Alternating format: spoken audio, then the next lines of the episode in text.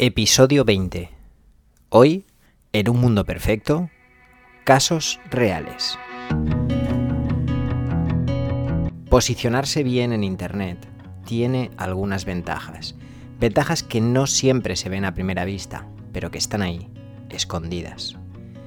Y yo quiero que conozcas esas ventajas antes de decidir si hacer algo con tu marketing en Internet o dejarlo todo como está y seguir haciendo lo de siempre.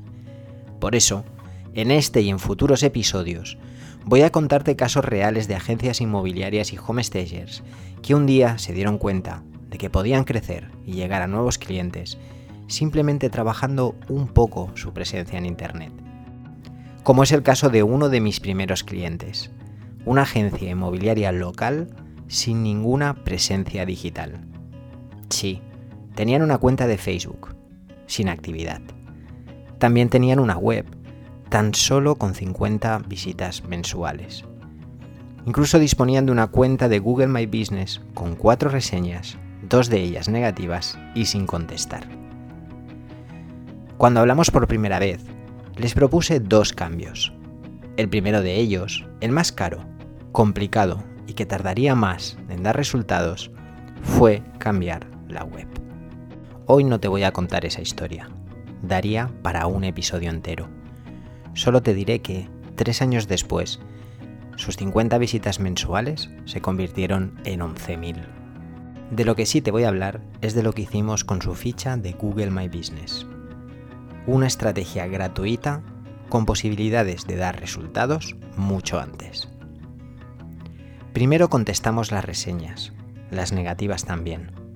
Segundo, elaboramos un protocolo para que agentes y jefes de equipo gestionaran dichas reseñas. En poco más de dos meses, de cuatro reseñas pasaron a más de 50. La puntuación en Google subió hasta casi las cuatro estrellas, y como en vez de buscar un simple muy contentos o recomendable 100%, todo el equipo se volcó a fondo con esta labor, la variedad de opiniones era rica en detalles y útil de verdad para futuros clientes. Ahora bien, aquí es donde llega la magia. ¿Te imaginas qué opinión fue la primera que generó un nuevo encargo? Pues no fue una opinión positiva, sino una negativa. La opinión negativa de un comprador quejándose porque la inmobiliaria no había querido aceptar una reserva con su oferta, lo cual causó que el piso se vendiera a otra persona aún habiendo llegado ellos antes. ¿Qué respondió la inmobiliaria? Fue algo así. Estimado, vamos a llamarle Juan, Estimado Juan, tal como le trasladamos durante la visita, los propietarios nos indicaron que no estaban dispuestos a ajustar el precio por el momento, por lo que no tenía sentido aceptar una reserva vinculada a una oferta solo por probar. Lamentamos las posibles molestias ocasionadas. Al cabo de unos días, durante la firma de un nuevo encargo, el asesor le preguntó al cliente que cómo les había conocido.